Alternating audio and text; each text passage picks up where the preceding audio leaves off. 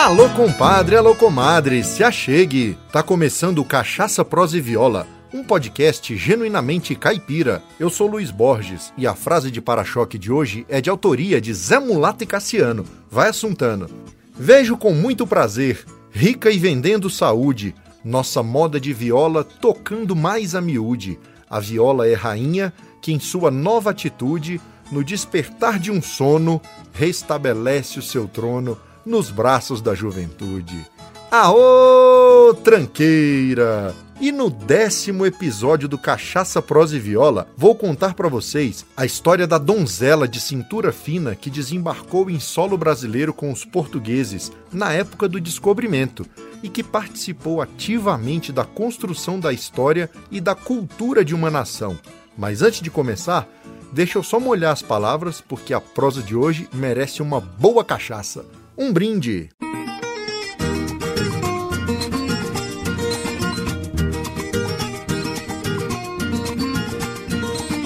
Compadre, comadre, em primeiro lugar, muito obrigado pela audiência. Sem você, isso aqui não tem o menor sentido.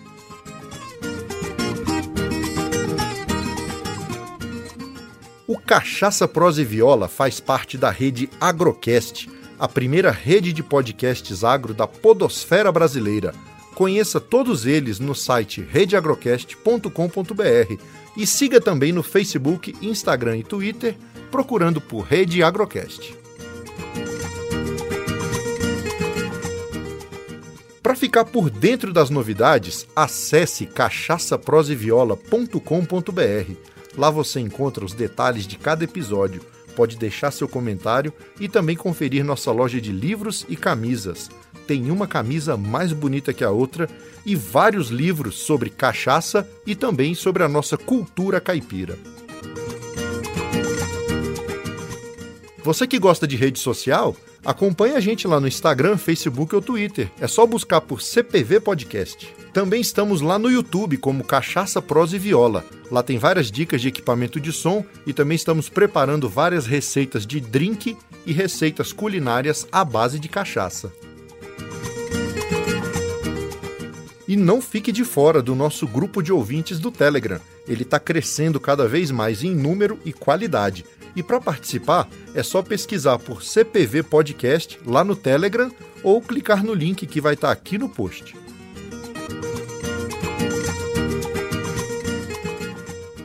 Ah, outra coisa! Quer ouvir as modas que tocam aqui no podcast? Então acessa a playlist Cachaça, Prosa e Viola lá no Spotify. Tem todas as modas que já tocaram aqui no programa e é só modão cabeceira.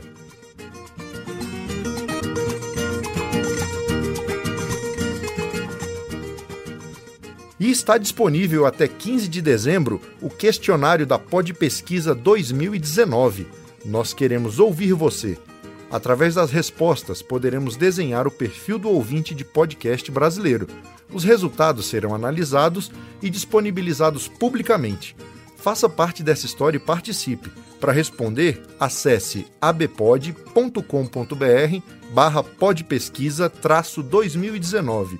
O link vou colocar aqui no post desse episódio. E por último, mas não menos importante, Tá gostando da prosa? Já mostrou pros companheiros? Não?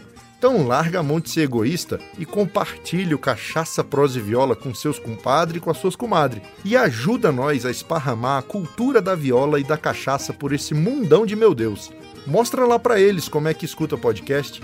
Baixa o iTunes, Spotify, Google Podcast, Podcast Addict ou qualquer outro agregador no celular deles e assina o Cachaça, Prosa e Viola. Os programas são quinzenais e os novos episódios são publicados sempre às quartas-feiras. Mas você já sabe, né? Como é podcast, dá para baixar e ouvir onde e quando quiser.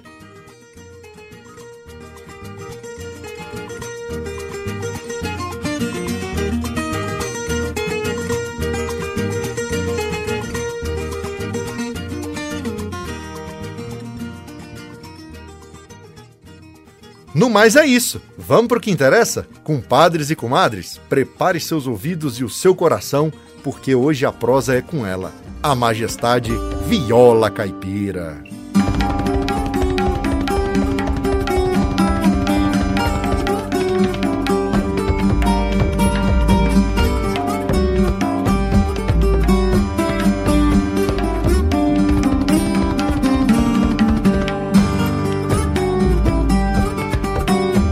Para essa história, peço licença para voltar alguns milhares de anos, sem a pretensão de me alongar no tema, mas para fazer uma breve ilustração sobre a evolução dos instrumentos de corda.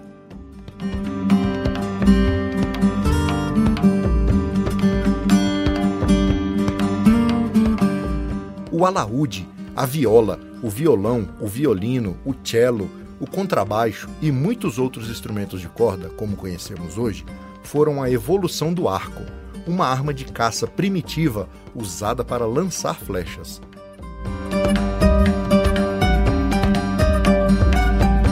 Ao utilizá-lo, o caçador percebeu que ao esticar e soltar a corda do arco, era emitida uma sonoridade. Com o passar dos tempos, foi introduzida uma caixa de ressonância que tinha por objetivo amplificar o som emitido pelo beliscar da corda no arco. Inicialmente, essa caixa nada mais era do que uma cabaça, e o arco passou a se assemelhar a um berimbau.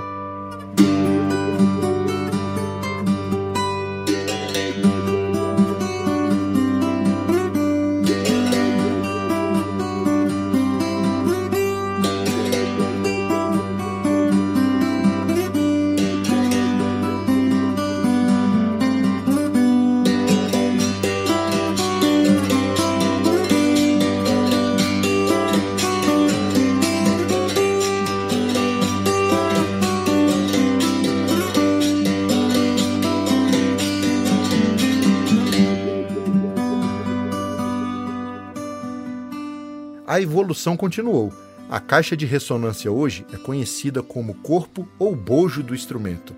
Foram adicionadas mais cordas, paralelas entre si e esticadas em diferentes tensões para emitirem sons em diferentes tonalidades ou frequências.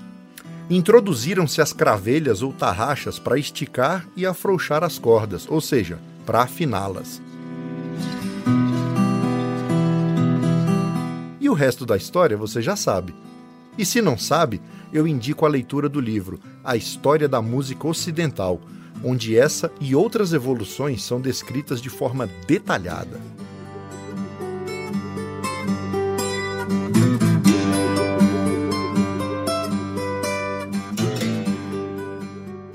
A viola foi introduzida no Brasil já no início da colonização, trazida por colonos e jesuítas portugueses é instrumento geralmente menor que o violão, com cintura mais acentuada e encordoado de maneira diferente.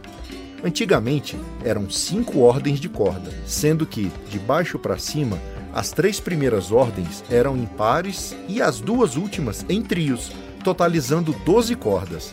Atualmente são cinco ordens de cordas em pares, totalizando 10 cordas.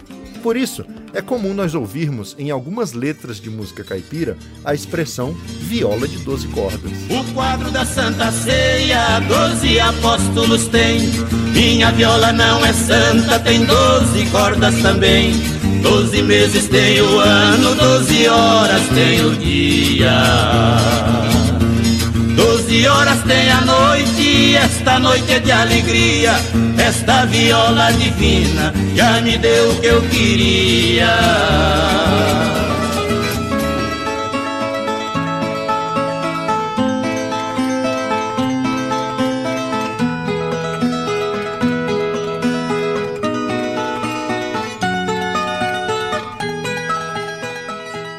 No século XV, e, sobretudo, no século XVI, a viola era largamente difundida em Portugal, sendo considerada o principal instrumento dos jograis e cantares trovadorescos, como revelam alguns relatos da época.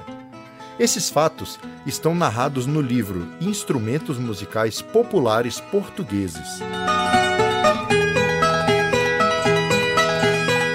Em documentos datados de 1459, foi encontrada a reclamação dos procuradores da cidade de Ponte de Lima, lá em Portugal, enumerando os males que, por causa da viola, se faziam sentir em todo o reino. Eles alegavam que certas pessoas se serviam da viola para, tocando e cantando, mais facilmente adentrar as casas e dormir com suas mulheres, filhas e criadas. E viola, desde essa época já causando. A viola no Brasil, além de manter inalteradas as principais características do instrumento português, preservou seu forte caráter popular. Ainda hoje, é instrumento muito difundido, encontrado em todas as regiões brasileiras e presente em várias de nossas manifestações tradicionais.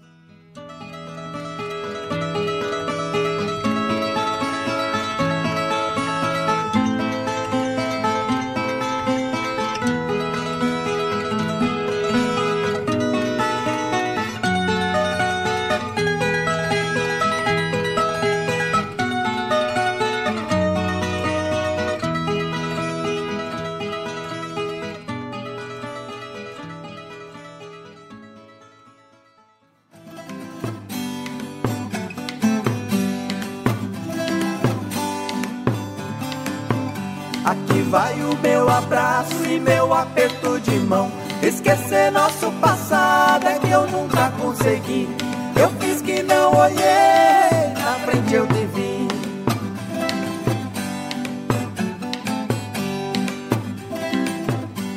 A música caipira que ganha projeção nacional com o rádio e as gravações em 78 RPM, com as duplas, compositores e intérpretes, tem origem na música tradicional e em toda a tradição caipira.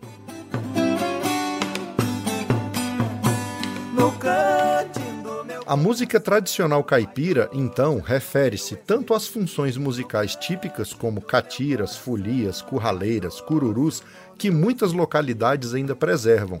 Essas manifestações culturais tradicionais são divididas entre a devoção e a diversão e são passadas de geração em geração até os dias de hoje. Ah, e só para fazer um parêntese, a bebida que sempre acompanhou e acompanha os devotos e foliões na hora da diversão é a boa e velha cachaça.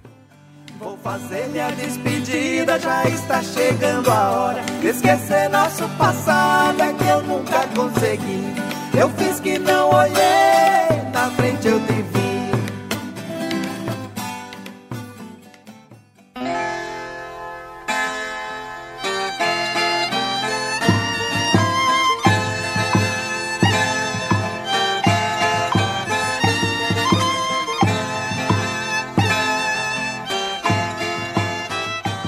Folia de Reis, os três reis magos são adorados como entidade Santo Reis, que através dos foliões revive a noite de adoração ao menino em cada lar. Tradicionalmente, no período do Natal, de 24 de dezembro até 6 de janeiro, os foliões fazem o giro à noite. São como sacerdotes, representantes de santos reis, que seguiram a estrela guia buscando o menino Jesus. Eles viajam de casa em casa, visitando o presépio, que é o altar que cada devoto preparou para a adoração. Diante desse altar, os foliões entoam cantos devocionais. Santos reis visitam o menino Deus, que, para a honra do dono da casa, está em seu lar. As companhias ou ternos de reis apresentam vários integrantes e não há restrição para o número de instrumentos musicais, que na maioria das vezes são violas, violões, cavaquinhos, bandolins, rebecas, sanfonas, pandeiros e caixas, sendo essenciais e indispensáveis a viola, pandeiro e caixa. Isso porque, segundo a tradição, cada rei mago tocava um desses instrumentos. O rei Gaspar tocava viola, o rei Belchior tocava caixa e o rei Baltazar, pandeiro. As músicas da Folia de Reis são cantadas da seguinte forma: o guia puxa a cantoria acompanhado por seu ajudante. Eles cantam os dois primeiros versos e em seguida o contraguia e seu ajudante respondem cantando os mesmos versos. Seus devotos que aqui estão, ai, ai, ai.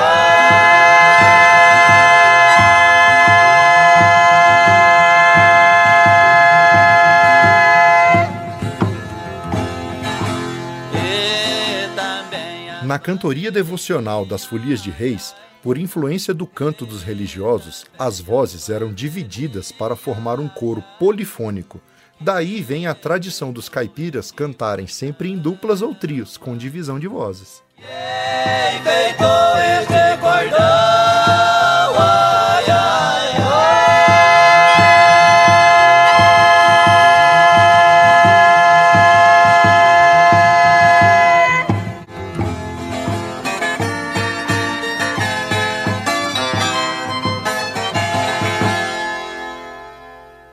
Uai, você gosta de retrato? Então larga a mão de ser bobo e segue nós lá no Instagram, é arroba CPV Podcast.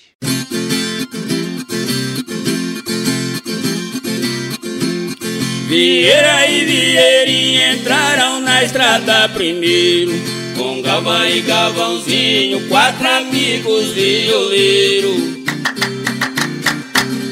Moda de viola é recorte, nosso estilo verdadeiro. Somos os reis da catira por este Brasil inteiro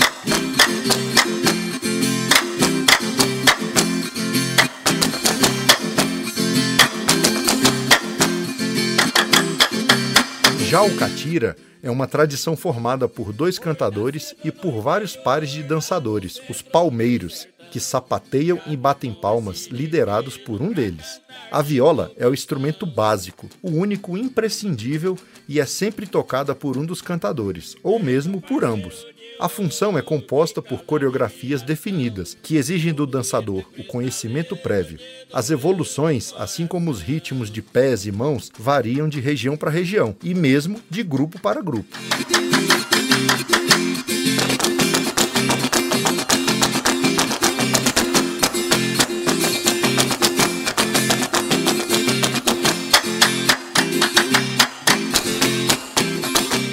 Existem dois estilos musicais para a catira: a moda de viola e o recortado. O segundo acontece logo em seguida à moda e caracteriza-se pela poesia mais simples, geralmente irônica ou satírica. A cantoria é em cima do recorte da viola. Encerraram a carreira, estão morando lá no céu, cantando de outra maneira. Mas Galvão e Galvãozinho tá segurando a bandeira.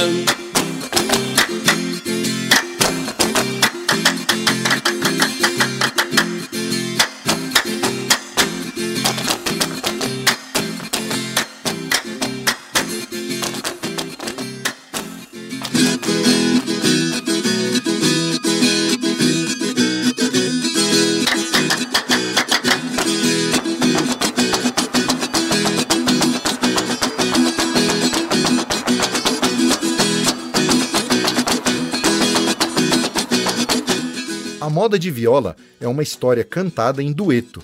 Seus temas são diversos e exprimem a lida, as paixões, a vida e a morte, o cotidiano e o fantástico do meio rural. No tempo que eu fui solteiro e eu gozei bem dos meus anos, vivia sempre alegre e sempre pago de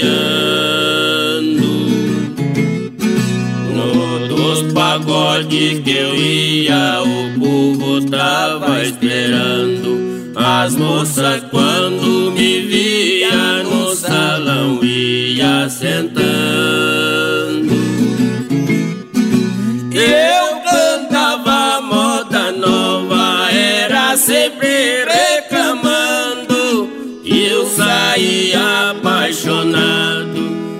Cada duas estrofes, os violeiros fazem um recorte na viola, uma batida ritmada para os dançadores realizarem as evoluções de palmas e sapateados.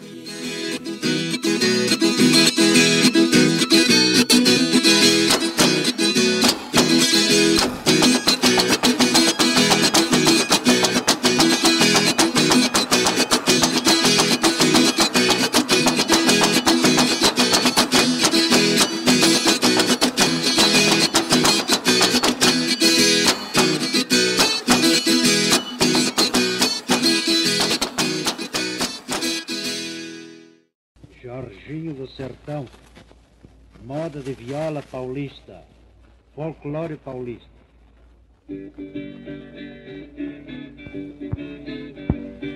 Ajudai meu companheiro, ai, ai, ai, ai.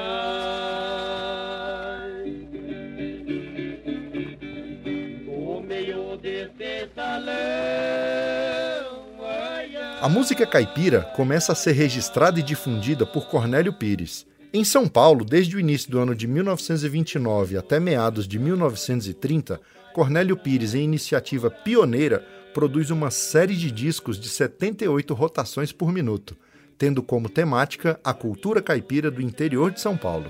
É interessante observar que os cinco primeiros discos dessa série foram produzidos de forma independente, pagos e distribuídos pelo próprio Cornélio Pires, como bem nos conta o J.L. Ferretti em seu livro Capitão Furtado, Viola Caipira ou Sertaneja. E em 2019, comemoramos 90 anos da gravação da primeira música caipira, rumo aos 100 anos. O sucesso desta série de 48 discos fabricados pela Columbia induz os selos concorrentes Odeon e Victor a também produzirem discos de música caipira, dando assim continuidade e expansão ao processo desencadeado por Cornélio Pires. Paralelamente, com o advento do rádio, os programas destinados ao povo do interior utilizavam também elementos musicais caipiras que representavam e atraíam os ouvintes. A expansão desses veículos de divulgação e difusão favoreceu o estabelecimento de novo conceito para a música do meio rural. Foi o espaço para a consolidação das duplas caipiras. Trazendo elementos das manifestações populares, como as folias e as catiras, as duplas representavam muito bem o gosto popular do meio rural, consolidando as estruturas musicais tradicionais já presentes no meio rural como gêneros da música brasileira. Foram eles o cateretê, o batuque, a mazurca, a querumana, cana verde, entre outros. Este novo conceito exigiu, no entanto, adequações. Uma das mais significativas deu-se na duração das músicas. Os discos de 78 RPM, que restringiam a gravação de cada música a poucos minutos, bem como os formatos de programas de rádio, acabaram introduzindo uma nova forma de música caipira, mais curta, Nesse contexto, as duplas firmaram-se e começaram a fazer sucesso. Assim surgiram duplas como Zé Carreiro e Carreirim, Tunique e Tinoco, Liu e Léo, Vieira e Vieirinha, Irmãs Galvão, entre outras.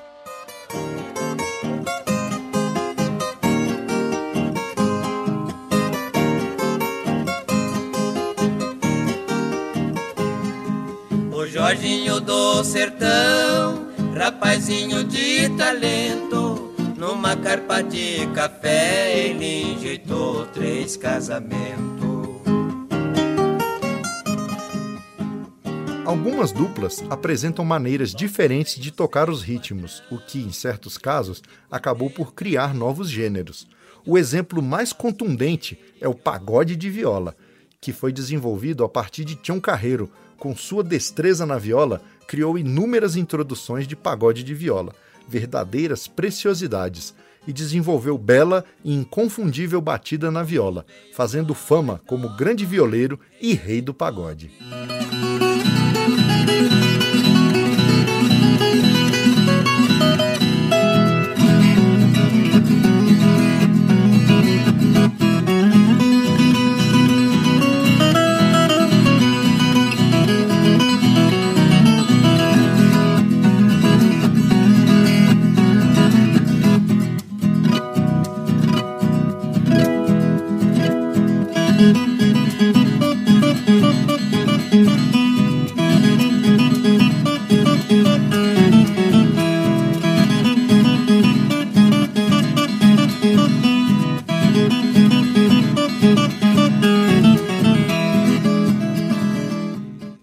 Riqueza do estilo das duplas fez-se ao longo dos anos, a partir das diferentes contribuições de seus criadores, intérpretes, músicos e compositores, as inovações e os estilos próprios de cada dupla, além de marcarem a história da música caipira, foram sendo assimilados e incorporados a novos trabalhos. Não obstante as tendências do mercado, a música caipira continuou sendo produzida. Vários artistas que fizeram carreira dentro do estilo permaneceram ativos e publicando seus trabalhos. Tião Carreiro e Pardinho, Tunique e Tinoco, Vieira e Vieirinha são exemplos de duplas antigas que atuaram até as décadas de 90. Duplas como As Galvão, Zé Mulato e Cassiano, Gino e Geno, André e Andrade, entre outros, fizeram e fazem ainda hoje a história da música caipira. O Jorginho resolveu, é melhor que eu mesmo suma não posso casar com as três, aí eu não caso com nenhuma.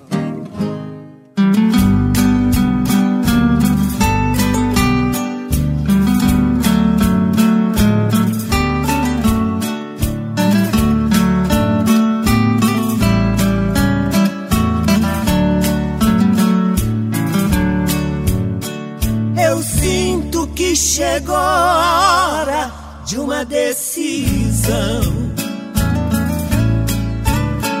Preciso sair do sufoco de te esperar. Quem vem cobrando esse momento. E apesar de ser um universo predominantemente masculino, muitas mulheres contribuíram e contribuem de maneira marcante para a abrangência e divulgação do estilo.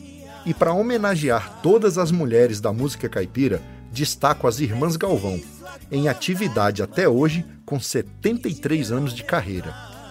Neste ano, eu tive a satisfação de conhecê-las pessoalmente no encontro de violeiros e violeiras do Distrito Federal. Vai aqui meu carinhoso beijo para as soberanas Meire e Marilene Galvão. E também para o maestro Mário Campanha, marido da Meire e produtor da dupla. Um abraço carinhoso para o Michael Monteiro, que escreveu a biografia das duas, o livro Dossiê As Galvão, 70 anos de estrada. Eu sei que quando está livre, você vem correndo se entregar a mim. Porém, quase não se demora, quase não tem tempo e precisa ir. Amor, eu não sou egoísta, mas te quero aqui no mesmo travesseiro.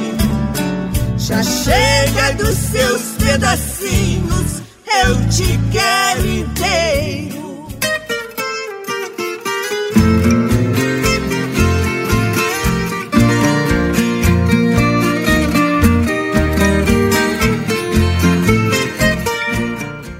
A música caipira, como música de expressão caipira, tem realizado trajeto também fora do estilo das duplas.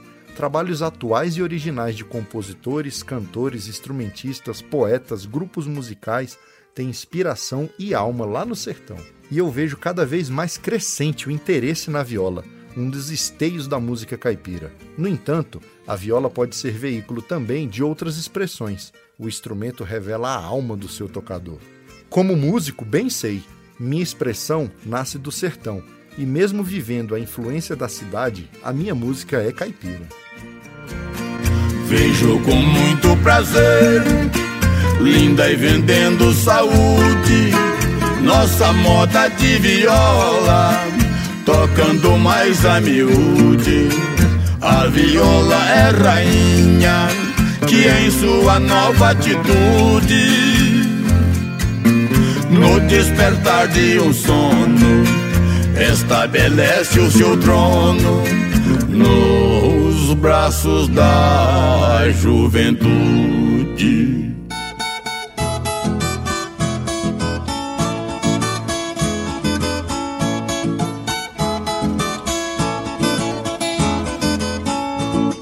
É isso aí, meu compadre e minha comadre. Chegamos ao fim de mais um episódio do Cachaça, Prosa e Viola. Para ser mais exato, o décimo episódio. Para mim, é um marco, porque há aproximadamente seis meses eu dei o primeiro passo na produção do podcast e digo para vocês: apesar de trabalhoso, é muito gratificante poder transformar um furacão de ideias em um programa, só fazendo para saber o que eu estou sentindo agora.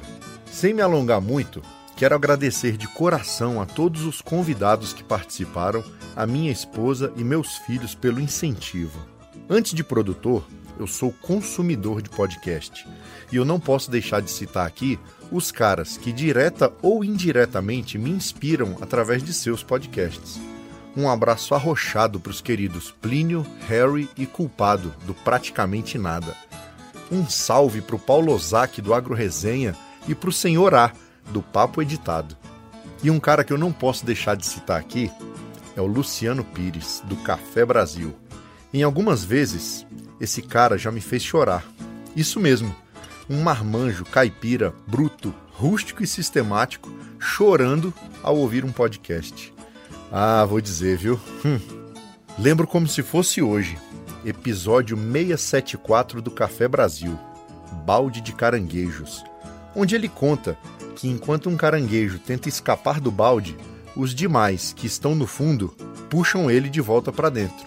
e que isso muitas vezes acontece na nossa vida. E por causa disso, a gente se conforma e fica estagnado. Aí ele fala para a gente se afastar desses tipos que nos puxam e se aproximar de pessoas que nos empurram. Nessa hora, eu dei uma pausa no episódio, fiquei pensativo e vi que muitas vezes eu era o caranguejo do fundo do balde. E pior, eu puxava os de casa, os que me amam e sempre me apoiam. E imediatamente chamei minha mulher, pedi perdão e disse que daquele dia em diante eu mudaria minha postura e seria um apoiador.